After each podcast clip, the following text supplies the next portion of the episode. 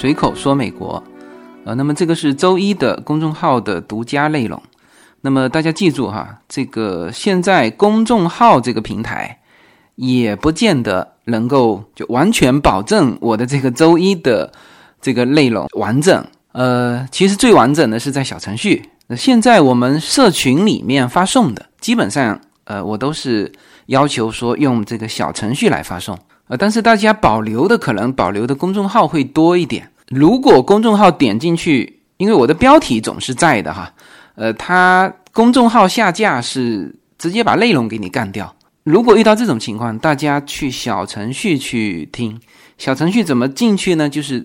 你往下一拉，如果你原来有点过我的小程序的，你在那个小程序的那个。板块里面会出现无限空间这个小程序，呃，如果没有，那么你就从小程序里面去搜里面的随口说美国，现在看起来是最完整的哈。呃，那么今天我们要和大家聊一下啊，其实最近大家也都在讨论的，就是美国的这个专门对付这个新冠病毒的呃这个特效药叫瑞德西韦，呃，应该说，呃，这一周来啊，这个药。已经广泛的被大家所知道了，但是呢，围绕着这个药的就各种说法很多。呃，那么今天呢，就在这期节目里面，把这个药啊，以及这个药目前所处的状态啊，以及这个药的就如果有效哈，这个药的作用啊，今天呢就花一些时间啊，给大家来聊一聊。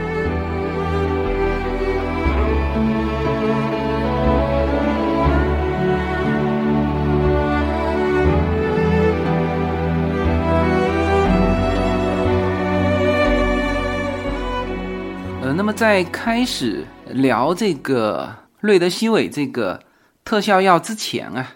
给大家做一些这个前面的一些铺垫啊，其实也是另外一个很有意思的话题，呃，正好能够串起来哈。那这个话题呢是涉及到两个这个观点截然相反的阴谋论啊，什么意思呢？我首先就是暂时吧，我认为是阴谋论。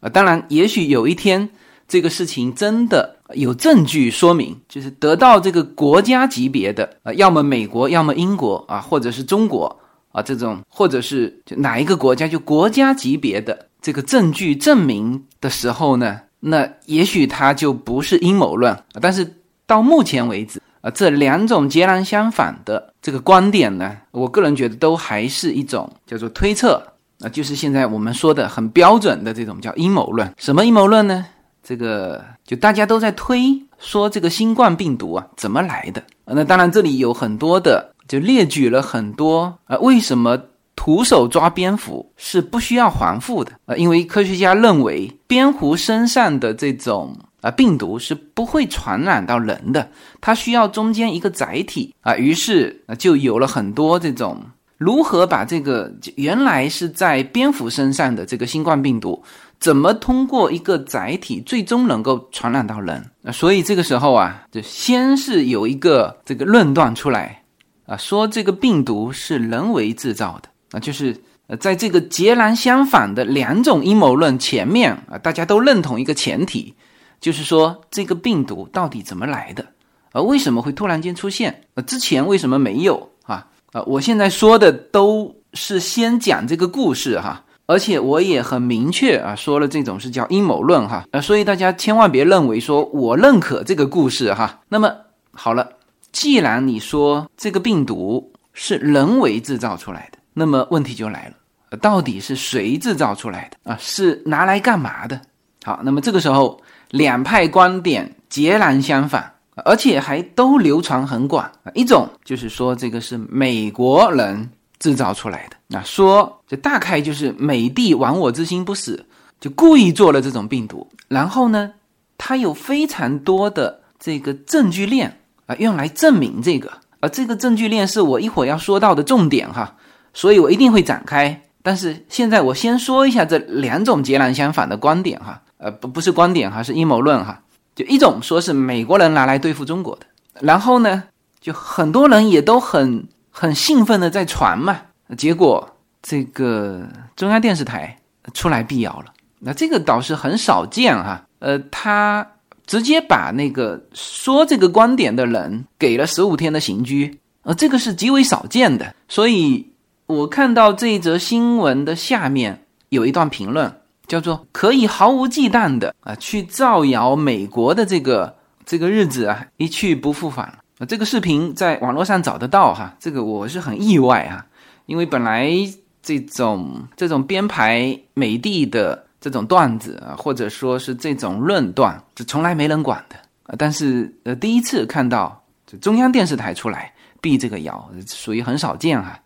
那么这是一派观点，那么另外一派观点呢啊，就是截然相反啊，说这个病毒是武汉病毒研究室就是用来做研究。然后呢，它是通过猴子作为一个中间载体，然后做完实验的猴子被卖到华南海鲜市场去啊，所以这个病毒就流出来了。那么这个可能很快哈，国家也会出来，就谁敢再传这种阴谋论？呃，那么这个说法其实民间也很普遍啊，但是呢，好像某一个专家还是那病毒研究室的，已经出来用生命保证。是不可能出现这种事情的，所以这两种观点啊，至少到现在啊，我都坚决的认为它是阴谋论。因为出了这么大的事情，大家总是要找原因嘛。这个新冠病毒从何而来，是吧？所以很多的猜测就关联上一些一些线索，呃，它就这么整整个链条就穿起来了。呃，那么这里我们就说一下这个关于当时。就是另外那个观点的阴谋论，说这个病毒是美国研发的，呃，专门用来对付中国。就这里面，呃，提到了一个线索，就是美国的研究机构啊，曾经就推演过这种病毒的在全球的一个蔓延啊，甚至做出非常详细的数据。然后呢，再加上现在这一次瑞德西韦啊，又是什么之前就已经把这个。啊等于是这个病毒的解药啊，说是已经研发好了啊，所以呢，这一个一个线索就对上了嘛。说你看，哎，你美国曾经有一个研究室做过这个病毒爆发之后的推演，然后你们自己把解药都已经做好了，那这个事情不是你们干的，还有谁干的？是吧？你看这个这个逻辑很严丝合缝吧？是吧？那当然这个是阴谋论啊，而且已经被央视给辟谣了哈。但是呢，这两个线索啊是可以拿来说一说的。第一，是不是有美国的某一个研究是做过这个病毒在全球蔓延的一种一种推演？呃，这个是对的哈。呃，因为西方的这些这个生化的研究室哈，他很早就注意到这个病毒对人体的呃，或者说是对人类社会的整个的伤害啊，是胜过无数的呃其他的威胁啊，就是。说一个病菌对人类社会的杀灭的这个量，呃，胜过了一战加二战的一个总和。就是每一个新的这种这种病菌，呃，对人类社会的杀害都是千万级别的杀伤啊。所以西方的这些专门做生化的这些研究室，对于这种病菌，他们的研究是很早就开始，而且是很深入的啊。所以他们对于你看，之前爆发过零三年，中国就爆爆发过 SARS，呃，然后之后零五年、零七年，呃，又爆发过这个埃博拉病毒啊，所以的确，美国的这个研究机构曾经做过，呃，如果这个病毒在全球蔓延，呃，全球进入这种生化危机的这种紧急时刻，呃，应该要怎么做啊？第一天怎么做？第二天怎么做？要怎么隔离？啊，空气、水，呃，各个国家之间要怎么配合？实际上，这一些在于这些研究室啊是做过非常细化的这种推演。呃，但是呢，这一次的就中国武汉爆发的这个新冠病毒的这个疫情啊，呃，是在他们所有的推演里面就属于这个最糟糕的情况。呃，他们这个推演的角度全部是放在全球的哈。我一会儿会给大家说到一款游戏，你就知道他们的推演其实是细化到什么程度哈。呃，为什么说爆发在中国武汉的这个新冠病毒的这个疫情哈，是所有推演里面就是最糟糕的？因为呃，传染病啊，这种快速传播的传染病在全球传播的话，其实这种也是一种战役哈，就打仗一定是打的是物资啊，所以他们当时呃，比如说这个是在美国爆发，在非洲爆发，就很多的他们是把它放在非洲爆发，因为非洲比较容易爆发这种疾病嘛，包括埃博拉病毒也是在非洲啊，甚至是中东地区，呃。他们所有在各个地点爆发的，最后把它解决掉，就是这个庞大的物资供应里面，就是中国都作为一个非常重要的就物资提供国，因为中国现在是叫制造生产大国，就是无论你是在非洲、在欧洲、在美洲、在哪里啊，就是中国的这个制造大国，它的这个世界制造工厂，它会源源不断的提供这些。抵御病毒的这些物资啊，口罩，口罩全球百分之五十的生产量是在中国，而这些防护服、防护的这些呃用品，呃，大量的也是生产在中国。因为我们当时去买那批物资买到手的时候，呃，我和我的那个搭档一看，哎，我们说这个东西还是生产于墨西哥，就是至少我买的那一批物资。呃，防护服是生产在墨西哥，我们还调侃了一句，呃，我们说这个还算不是呃 Made in China，就是否则就感觉没有什么意义嘛。从美国是吧，千里迢迢、千辛万苦把一个生产自中国的呃一个物资运回中国啊，但是还这么调侃，那就说明这些物资的生产大国都是中国。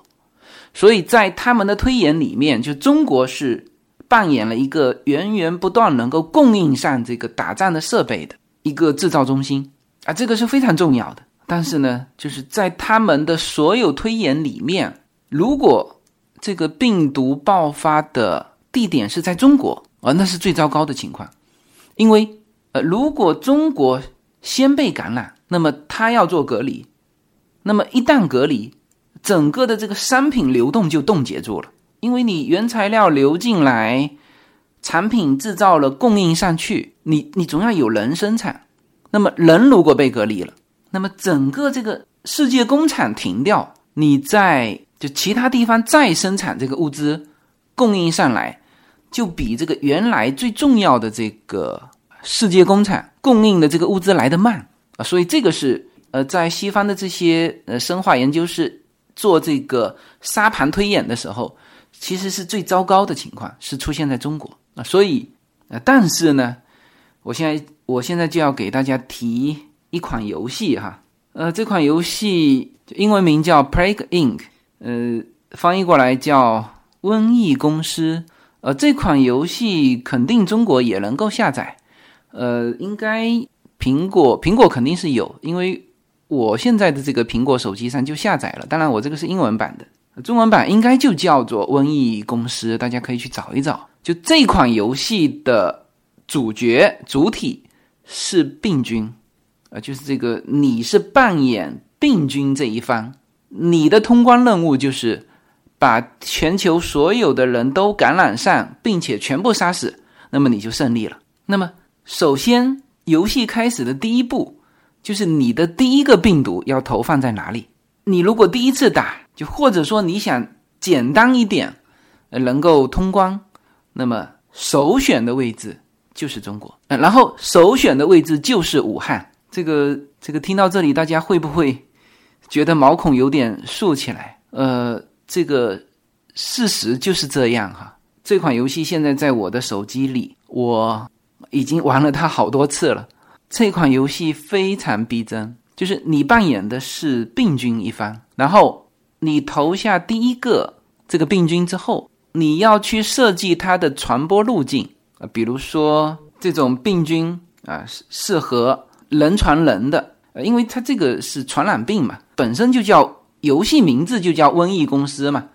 就是它是一个人与人之间会传染的，然后它的传染途径就有人之间的。这个接触传染，这里面就你可以去提升它的传染的等级啊，人与人之间的这个传染，它直接就画了一个那个人的肺部，那就是呃通过咳嗽啊这种飞沫传染啊，这是一种。还有一种呢，就是空气传播。呃，你也可以靠这个积累，它从这个时间的推演，你可以积累一些，就是你的积分，你的积分可以去升级啊。比如说你原来是没有空气传播的啊，那你当你积分够了之后，那你就去这个病菌就升级成它可以通过空气传播，然后水的传播也是一种渠道啊。然后像这种游戏呢，就是大洲啊。就是像比如说欧亚大陆，那中国很快蔓延到东南亚，蔓延到欧洲，然后顺着这个到非洲，这个都很容易解决啊。但是呢，有很多离岛，比如说最难的就是去格陵兰岛，还有澳洲，就你要想办法怎么这个瘟疫传过去，因为你最终的胜利是把全球都干掉，不是只干掉呃主要的这个什么欧亚大陆哈。你一定是全球全干掉，你这个游戏才通关。所以呢，像这种离岛你怎么传呢？你要通过飞禽能够携带病菌，呃，它一开始可能就没有这个呃细项，那你要升级，你这个病菌要升级，通过飞鸟才能够带到格陵兰岛，才能够带进澳洲。呃，当然这个因为人类的活动嘛，所以这个航线啊，所以为什么现在？呃，新冠病毒之后，就是整个六十几个国家跟中国就是暂时停航了。呃，那么你翻回头去看这个游戏里面，你就非常清楚，因为飞机是携带这个病菌到，比如说到离岛，它它它会非常快的，一架飞机就可以把这个病菌带到从东南亚带到欧洲，非常长的距离，你正常传播过去是非常之慢的。啊，即使你升级了那个飞鸟传播，就是飞禽的传播方式啊，但是呢，也是极为之慢的。而航线，呃，就是这个它交通的话有两种嘛，一种就是船，一种就是飞机航线。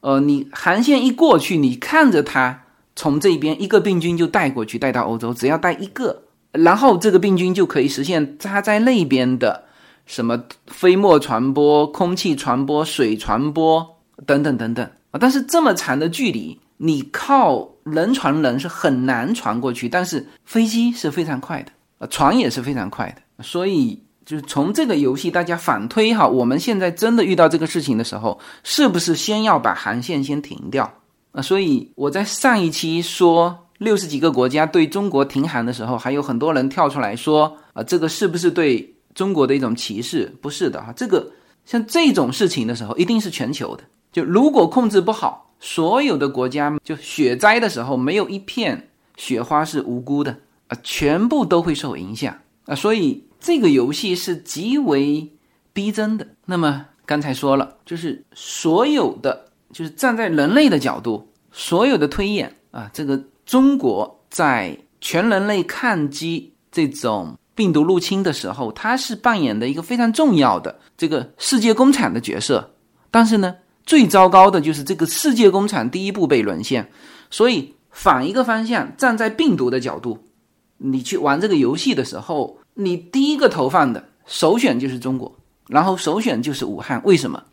武汉是九省通衢，它的流动性是非常高的，它很快可以把这个病毒带到全国各地。呃，我现在始终都在说这个沙盘推演和这个游戏哈，这个是最糟糕的情况。但是呢，在病毒这个角度是最理想的状况。所以这一次我们面临的情况是，就整个的沙盘推演里面是最糟糕的情况啊。然后这次更糟糕的就是这个时间正好又遇到中国的春节，在前面这个春节前半个月就全部都放假了。整个的这个生产机器它已经停下来了啊，所以一直到今天，这个物资供应啊都还是供应不上的。呃，希望再过几天啊，整个状况会好哈。因为我现在其实还是蛮着急的，就是前线我也在联系，后方我也在联系，就是我看得见这两边供应不上的那种焦急。前线医院刚刚我看到了一个。就是武汉市市医院这个防护服用没了，那就只能穿着那个镂空的防护服。医生哈，医生护士，这个感染的几率是非常之大的。这个不比在家隔离呀，因为你一上前线，你等于是没有盔甲，而后方就现在的后方就是像美国这边，就是往前供应物资的。我在前几天的公众号的文章里面，就是把我这边的，就当当初一群人一起，其实都是陌生人哈，就是大家一起想做直接捐助。我当时是公众号的时候还只是好像十二支队伍，现在是二十支队伍，就分别供应不同的医院嘛，呃，有武汉的，也有湖北的各个。呃，城市的，但是呢，很可惜哈，这二十支队伍到了今天为止，还是只有我那支队伍是第一批率先运到了武汉。你看哈，我刚刚因为又听到前线的那个呼喊声吧，我又问他的这个总协调，我问他，我说目前前线物资还是很缺，大家还有哪支队伍完成直达的？我问这个总协调，他回复我还没。目前物资已经预报光。中国时间星期一，上海海关、清关、武汉第四医院、武汉第六医院、协和医院、亚心医院都会一起运送。那总的一句话就是还没嘛。然后他又说：“他说我们也很着急，物资在仓库里，清关速度比预想的慢”所以我写出那篇文章，呃，说这里面很难之后，还是有海关的人员就是一直跟我说。说没有那么难，你去找某某人某某人。实际上，你看哈，他这边是二十支队伍同时做，就是找的是不同的清关公司。就是你看我走的渠道跟他们走的走的渠道也都是不同的，但是我是盯得很紧，走得非常快。就是这里面就真实做事情的人，你看二十支团队，不同的医院找不同的清关公司，最终的结果就是我是最快的。其他人都还在清关，这里面当然不是一个环节的问题，就不是说海关的问题。海关反正照章办事嘛，你给我手续齐全，我放你过。你只要手续齐全，我一分钟给你清关都没问题。但关键就是在于，我现在也没有去问说你们到底卡在哪里，因为我自己做的时候我知道，就是各个环节都有可能。出现这样那样的问题，呃，造成最后你这个物资到达前线会到达的慢啊，所以这个物资不能够迅速的到达，你的这个治疗啊，治疗能力都不要说治疗能力了，你的医护人员如果倒掉一批，呃，那直接就丧失战斗力了，你都别说去救别人，这自己直接沦为呃这个病人，所以在整个沙盘推演和实际情况是非常的。贴近的，呃，就是这么一个情况啊。中国如果是爆发这种传染疾病，世界工厂停掉，外围运输过来，它在沙盘推演里面也是慢的，呃，包括他们的生产能力。你像美国现在，我们等这个，我等他们的物资，几乎都是有的报是告诉你说两个月，我两个月我就不敢定下去，就两周我还敢定下去。是吧？所以，呃，所以这个目前的局面啊，就是就站在人类社会这边是最不愿意看到的这种情况。好，那么这个是刚才说的啊，就是呃那个呃阴谋论里面说啊，西方的实验室曾经做过这个推演，这是完全没有问题的哈，是有的啊。他他们不仅做过推演，还做出过一款游戏，而且这个游戏还是以病毒作为主体。叫瘟疫公司，啊，大家都可以去玩这款游戏。这款游戏不是刚刚推出来的，是推出来很久了。而且你去看看美国的，就这一阵子啊，大家去看那个八分钟或者说是七分钟看电影，你会搜到很多很多关于细菌的感染人的呃这种电影。讲韩国也拍过，美国也拍过，就是和现在大家真实面对的情况是一模一样啊。所以这个沙盘推演不仅是。人家在文字报告里有啊，游戏里也有，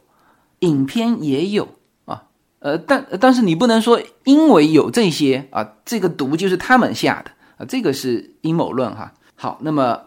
我们再继续哈，说到这个解药啊，就是今天要说到的这个主题哈，就是这个瑞德西韦的这个药。呃呃，再提一下那一款游戏哈，那款游戏刚才说了，你如果胜利就是玩通关，那就是把世界上所有的人类都感染了，并且全部杀灭，就是全部要死亡，因为它这个游戏下面有两个数据哈，就第一是感染的人啊，有的时候你把全世界都感染了，但是呢，你的死亡速度不够快。那么你的这个游戏啊，可能也会失败。这个游戏里面非常重要的一个你的失败条件就是什么呢？就是这个抗病毒的特效药的一个研制。这个特效药的呃研制是以这个，就是你开始出现死亡病例之后，就世界各个国家就会开始研究这个特效药。当这个特效药研发到百分百的时候，那基本上这个游戏就结束了。就你作为病毒这一方的这个玩家就失败了，因为它可以在四十八小时之内，就是把那个感染的人数全部降为零。那，那你游戏就失败了嘛？因为你的游戏的唯一一个胜利条件是全球灭亡，就要死到一个人都没有啊！所以你的时间。就是你杀灭全球人口的时间，要和这些国家研发这个特效药的时间去比拼。那我再说一遍哈，这是一款游戏，而且不是现在开发的，这是之前就有的，而且这是一款模拟游戏。我在说这个游戏的时候，只是在说这款游戏，呃，因为现在是这个非常时期嘛，我很担心说，呃，别人会说你的这个态度。或者说起这个事情时候，为什么这样说？我只想把这个事情描述清楚哈。呃，但实际上真实的世界和游戏是极为贴切的。好了，那么站在游戏的角度，他最担心的就是这个特效药；而站在人类的角度，那么这个解药就是这个特效药。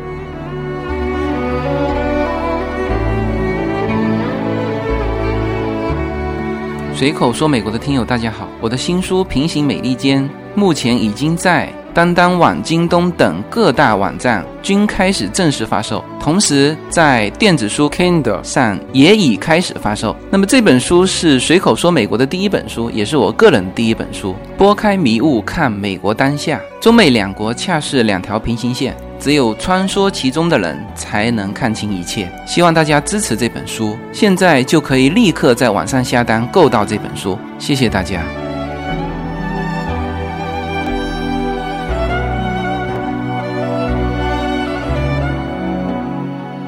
好了，那么下面就进入到这款药。这款药这一周来啊，大家应该呃听过它的很多的新闻。呃，这是一款由美国的吉利德公司啊，这家公司是美国的一家大型生物制药公司呃，一九八七年成立，总部是在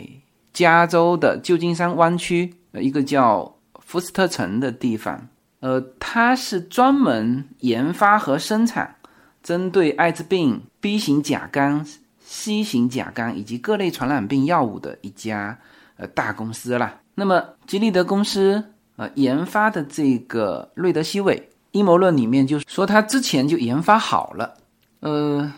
实际上之前是开始研发，但是不是为了这次的这个新型冠状病毒，它是之前针对埃博拉病毒研发的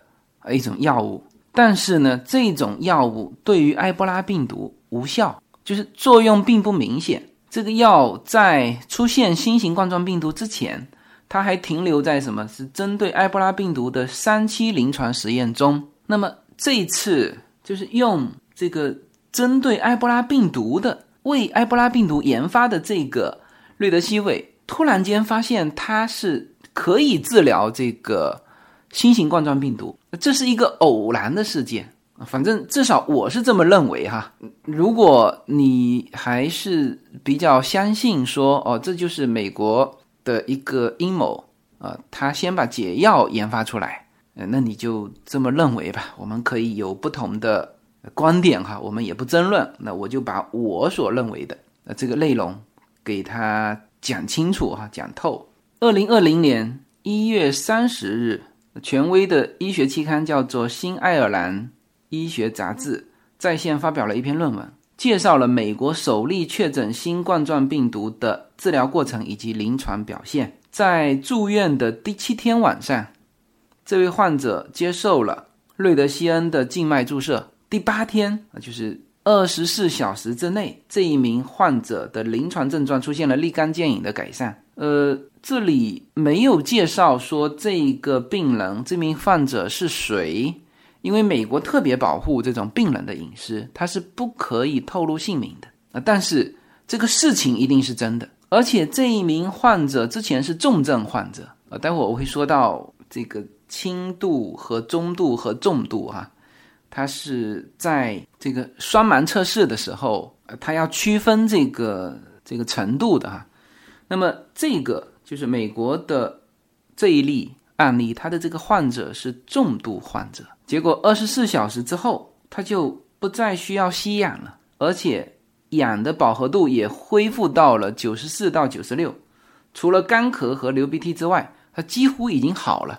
就这一例治疗，那么。瑞德西恩那确实疗效非常好啊，那这种就是特效药了，就是完全符合在那个游戏里面的那个特效药，几乎是四十八小时全球，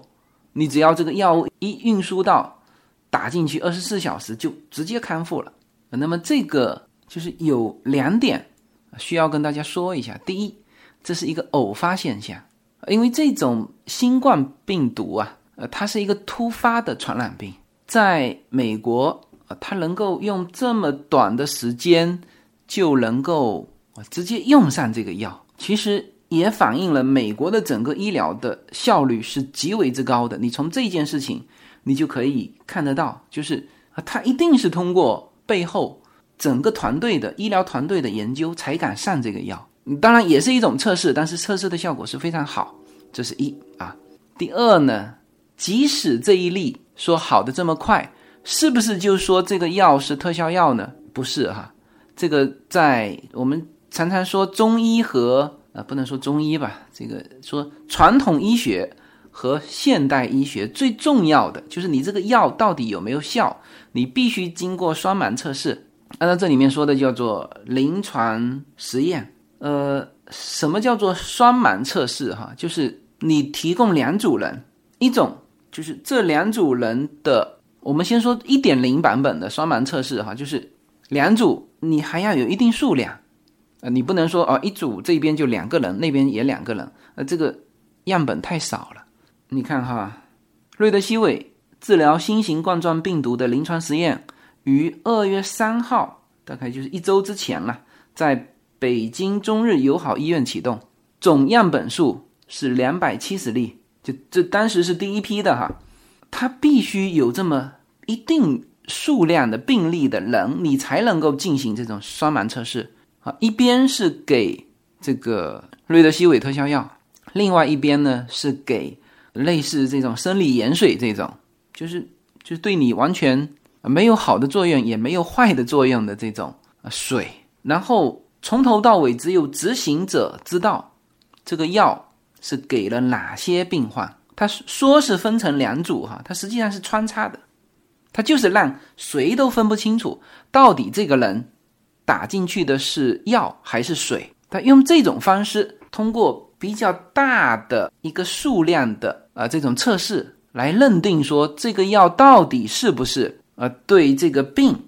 是有作用的。呃呃，因为他这里面要排除很多因素，比如说是不是就是你这个个人。你特殊性对这个药有特别好的疗效，比如说美国的那一例案例，那也许是他这个人就正好对这个药，而不是说呃这个病对这个药，或者这里面还有没有其他偶然的因素，呃造成他二十四小时好的这么快这个就是说传统医学跟现代医学的最重要的一个测试就是双盲测试，一定要有比较大的这个病患作为。双盲测试的一个临床实验，这个临床实验除了是这个效果之外，它其实还是一个什么呢？是一个后遗症。比如说，用了，呃，我们单单说用了这个特效药的瑞德西韦的这一组哈，就这一组，第一去看它的这个治疗效果，有多少人打进去之后好了啊，多少人没好啊？那么这个比例和打进这个普通的生理盐水的去做一个比例，这是一。第二，你还要去观察它的后遗症啊，而这个后遗症，呃，有一些是单场反应了，比如说打进去这个情况更不好了，或者直接就人就没了啊，这是急性反应。那还有一些是慢性。比如说，哎，打进去，现在没有任何反应，病也没好，但是呢，加速了它的呃其他功能的衰竭，啊，这就是副作用嘛。那还有一种就是疗效特别好啊，一打进去二十四小时就好了啊，但是呢，它的副作用是呃其他的，比如说其他的什么器官也迅速衰竭，这就是药物它需要经过这种临床实验，既要考察它的效果，也要考察它没有副作用啊。当然还有其他因素哈，反正呃，就是要经过几期的临床试验之后，它才能够这个药才能够说呃成为成品药。而这里面是需要时间的。呃，当然因为情况紧急哈，二月三号，这个北京中日友好医院与基德利公司就开始了，直接开始。第三期的临床实验，正常前面要走两期的，可能是一些呃这种小动物啊，先做实验，然后慢慢的再过渡到人，因为就是作为正常药物研发的流程，你不能直接就在人体上去做实验啊，这是不被允许的哈。但是因为情况特殊啊，可能也因为之前有那一个美国的那个呃病例在哈，所以。啊，直接在中国进入了第三期的临床实验。你看，它主要实验对象为轻中度新冠肺炎的这个患者，进行随机双盲安慰剂对照试验，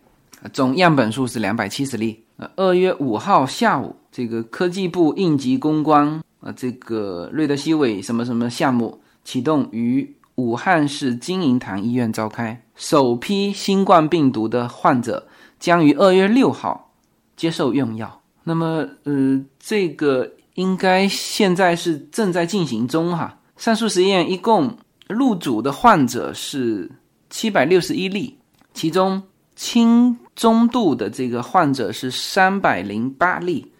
重度患者是四百五十三例。呃，这项研究将严格执行随机双盲试验。以确定这个药的疗效和安全性，然后吉利德与中国卫生部达成协议啊，支持这两项临床试验，无偿提供研究所需要的药物，呃，并为研究的设计和发展提供支持。呃，这个可能细心的朋友就会注意到，说这个样本总共是两百七十例，而人是七百六十一例。就七百六十一个人，轻中度的这个患者是三百零八，啊，重症患者是四百五十三，但是药只有两百七十，就是你刚才不是说分成两个小组吗？对呀，分成两个小组，但是它的药不是一比一配的，就是它这两百七十粒药，具体的和轻度患者是一比多少配？和中度是一比多少配，重度是一比多少配，这个只有这个实验的这个操作者啊，也许最后是只有一一两个人一个小组知道，剩下的这个医生、护士、呃患者都不知道啊，这样才能够试出啊真正的叫做双盲测试啊。当然打进去的谁都告诉你，你已经打了这个药了。而至于是打真的药还是打的是安慰剂，其实只有那那个小组的人知道。所以这项工作实际上还在进行当中。就目前为止，只有美国一个案例说是非常有效啊。当然，这个是有可信度的哈，但是这个可信度要真正的就是把它做成一个成品药。你必须走这个过程，呃呃，这个再多说一句哈，是必须严格走这个过程，因为我们 SARS 的时候其实都有过这个教训，就是当时为了迅速这个把这个病情压制下去，就用了激素。这里大家要知道一个一个数字哈，就是刚才说了，啊，这些有的是轻度患者，有的是中度患者，有的是重度患者啊。那本身现在这个被感染的就确诊之后的致死率，呃，但这个大家都很清楚，就是好像是三点几吧，三点一是吧？它有九十七，本身就是可以慢慢好的。所以有些人说，既然这个药已经试过了这么有效，就所有人过来都给他打上不就好了吗？那问题是，本来人家有百分之九十七自然也可以好的。如果你这个药的后遗症，其他的东西对于这个人体伤害更大的话，那就像当初的 SARS 一样，就是很多人留下了后遗症。这个就不展开了哈。所以这次导是比较按规矩，先做这种双盲测试。那么这个测试要测试到四月份，没这么快。但是呢，我们还是看得到这个希望的哈。就是目前至少比当时 SARS 好的是，已经出现了这个特效药啊。虽然说是它是四月份才能够得到结果，但是整个的这个过程是一步一步接近的一个过程。什么意思啊？就比如说，因为它这个药进去二十四小时就会见效。你看这个二月六号做的实验啊，就有人接受，有这个患者接受用药了。如果这个效果是好的，那么实际上，他在这个过程当中，他就会做一些准备啊，比如说大规模生产这种药啊。虽然说他的结论是到四月份才能够定性，但是这个过程其实有很多呃事情就可以开展啊。所以这个是关于这个特效药瑞德西韦的一个呃一个情况呃，这里面就已经把一些不太对的信息给过滤掉了哈。比如说说这个是这个阴谋论啊，呃，这是美国针对中国的什么呃生化武器，然后把解药先准备好，那这个肯定就不对了哈。然后说这个药啊是已经是非常有效的啊，之前不是这个李文忠医生这个很很不幸过世了嘛，当时就有人提出为什么不用这个特效药呢？当然这个时间上是呃符合的哈，实际上它是二月六号。就开始用药了啊，所以有人说这个药为什么不给李文忠医生先用上？但实际上，这个药的成功案例只有美国的一例案例，在目前这种情况下，嗯，还不能确定说它就是特效药。那从正正规规做这个这个临床实验，从科学的态度，应该是要等这个完全结束。所以有一些。媒体啊，就是把这个药就说成是神药啊，那这个是从美国的那一例案例来说的啊，但也有一些媒体呢，就把这个药呃说成现在还没有效果，呃，那是把它还没有就最终成为一个成药，就还没有经过临床验证，呃，从这个角度说的，呃，那么这个基本上就把。呃，这个药给说清楚了啊，既不是阴谋论里面的解药，也不是已经确定的特效药，也不是说它是无效的，它还在，呃，它是呃，目前为止这个中国希望最大的一个呃一个特效药了。没有什么能够阻挡。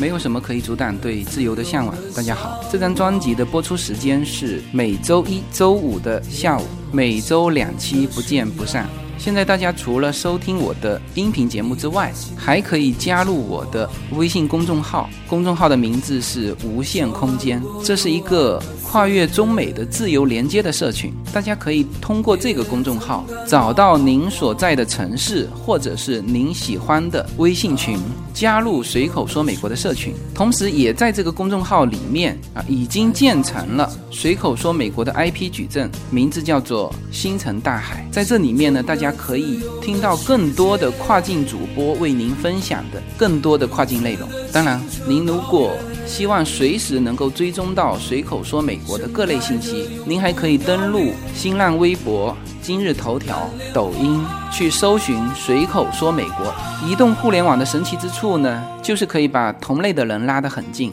让我们勇敢开始，活成喜欢的那个自己。OK，那么最后啊，简单的啊，还有一点点时间哈。最最后呢，把这个瑞德西韦最近的一个专利的争议，呃，给大家把这个实际情况说一下哈。呃，瑞德西韦是美国吉利德科学公司的执行副总裁，还是一个华人哈，叫做杨台银博士。呃，所领导开发的这个药物，这个药呢，啊，因为他当时是为埃博拉病毒开发的，而且在进入到埃博拉病毒的第三期临床实验，但是效果不好，所以呢，啊，这个药尚未，就是到现在为止，尚未在美国以及其他任何一个国家获得批准上市，也就是说，它还不是一种成品药，那无论是在美国还是在其他地方都没有获得注册专利。那么，在这个新冠病毒爆发期间，基德利免费向中国提供了瑞德西韦，然后武汉的这个病毒研究室与合作单位啊，呃，这个我练的都是新闻哈，不是我我想，呃，不是呃，并不代表我认为就是这样哈。这个争议啊，就是武汉病毒实验室与合作单位在二零二零年一月二十一号抢先申报了中国发明专利。这个专利的呃文件名就是瑞德西韦抗二零一九年新型冠状病毒的用途，他报的是一个用途的发明专利，这个具体我搞不太懂，呃，因为武汉研究室也出来澄清这个事情，说他们向中国申报的是这个药的用途，而不是这个药的什么什么结构啊，呃，那么这个事情就。叫做引发争议，呃，这个争议呢，首先是从国内爆出来的，呃，确实哈，我在美国这个媒体这边没有报道这个争议，呃，即使有报道，也是其其实几乎报道的很少了，有报道也是转了国内的这个报道，首先是国内的网友呃开始质疑和啊批评这个武汉病毒研究室。就是说，人家这个药是拿来救你命的，你怎么能够去抢先去注册呢？而武汉病毒研究室的解释是，我只是注册了它的用途，这个就留待那个对于专利有研究的这些专家。如果我们听友当中有对这一方面了解的，欢迎大家在评论中啊，把这个这个到底你是怎么看待这个争议的？你可以评论在下面啊。那这个我首先说我不太懂哈。那么，呃，这件事情吉德利的回应啊，因为我我也有看到了吉德利总裁他的呃，在好像员工会议上，呃，关于武汉病毒实验室这个抢注了这个专利，就他的回应是，他说我们公司的核心是在于治病救人，就是我们关心的是病人。我们不希望卷入到专利纠纷啊！这个吉德利总裁的这个话是讲的非常漂亮哈。呃，本身呃，应该说，嗯，这种药和这个病患的这个市场啊，是两边都要有才能够起作用。你看，我尝试着把这个话说清楚哈，就是说，如果没有这次中国的新型冠状病毒爆发，那么这个药原来是什么呢？是一个为埃博拉病毒研发的一个无效的药，就第三期试验出来是并不好的，呃，就是这么一个局面。那么，OK，那现在就是中国的这个这个患者的这个市场，就突然间出现了这么多呃，就可以用来做临床实验的。啊，所以这个本身药和病患之间啊是一个就互相证明的一个关系，所以呃，对于吉利德公司来说，嗯，他的这个发言是非常到位的。他现在关心的是患者。啊，同时也希望推动产量，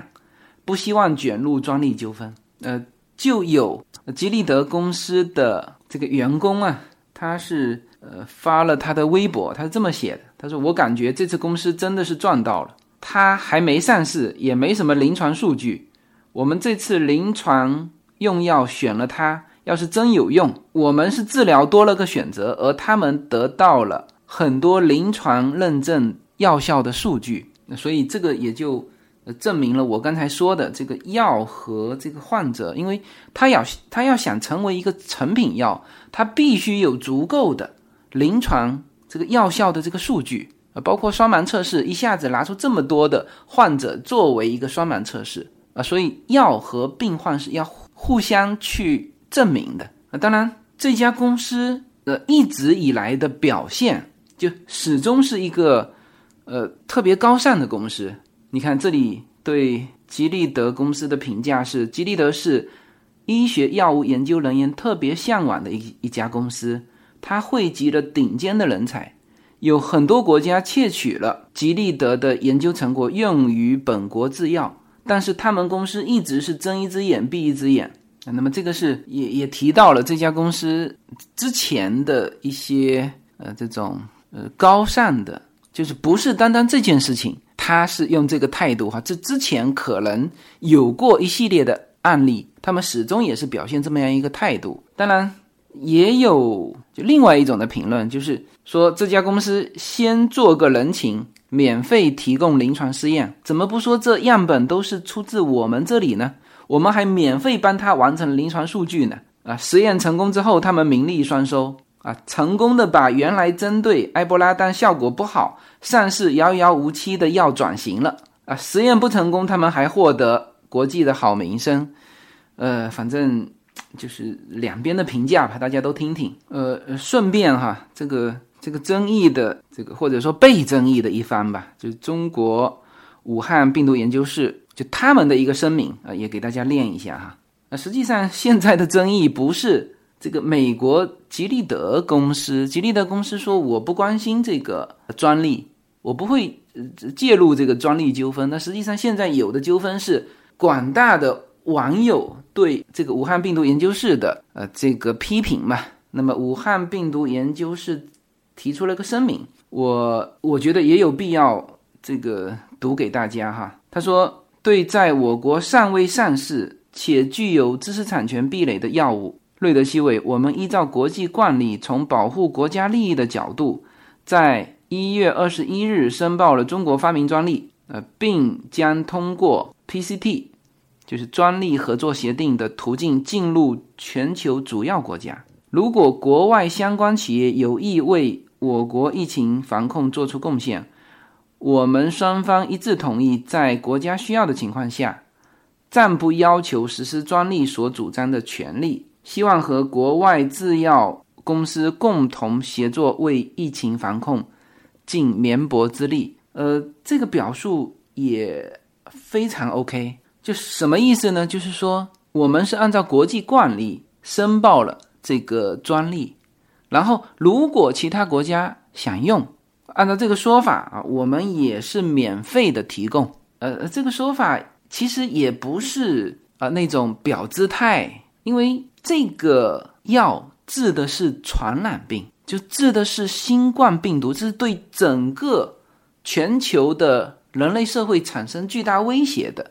一种疾病，就任何一个国家拿到这种药，你你你真正到说这个病毒蔓延的时候，你说拿来卖钱，那这个会被全球谴责死。那你肯定是大量生产，免费供应啊，包括无论是你这个这个生产公司这个吉利德，还是说拥有这个专利的单位啊，或者是个人，这是传染病。嗯，在美国哈，对于传染病的治疗都是免费的。你看，我是前天和叶子一起去体检，然后顺便就打了那个流感的疫苗，这些都是免费的啊。那当然，国家有没有向这个生产厂家去付钱，啊，付多少我们不知道。但是从这种对于整个人类社会的疾病防控来说啊，你说这种药拿来卖高价，可能哈。我觉得武汉病毒研究室也不是这个想法，呃，只不过呢，就是武汉病毒研究室在二月四号呃发表了的这篇文章，说我国学者在抗二零一九新型冠状病毒药物筛选方面取得重要进展。就这篇文章啊，至少这个标题吧，我下面也没有去细看哈，就是能不能提一提别人这个美国公司。吉利德啊，就是感觉好像没吉利德什么事啊，都是我国学者研究出来的。嗯，好吧，那么呃，这个就是关于这个现在我们正在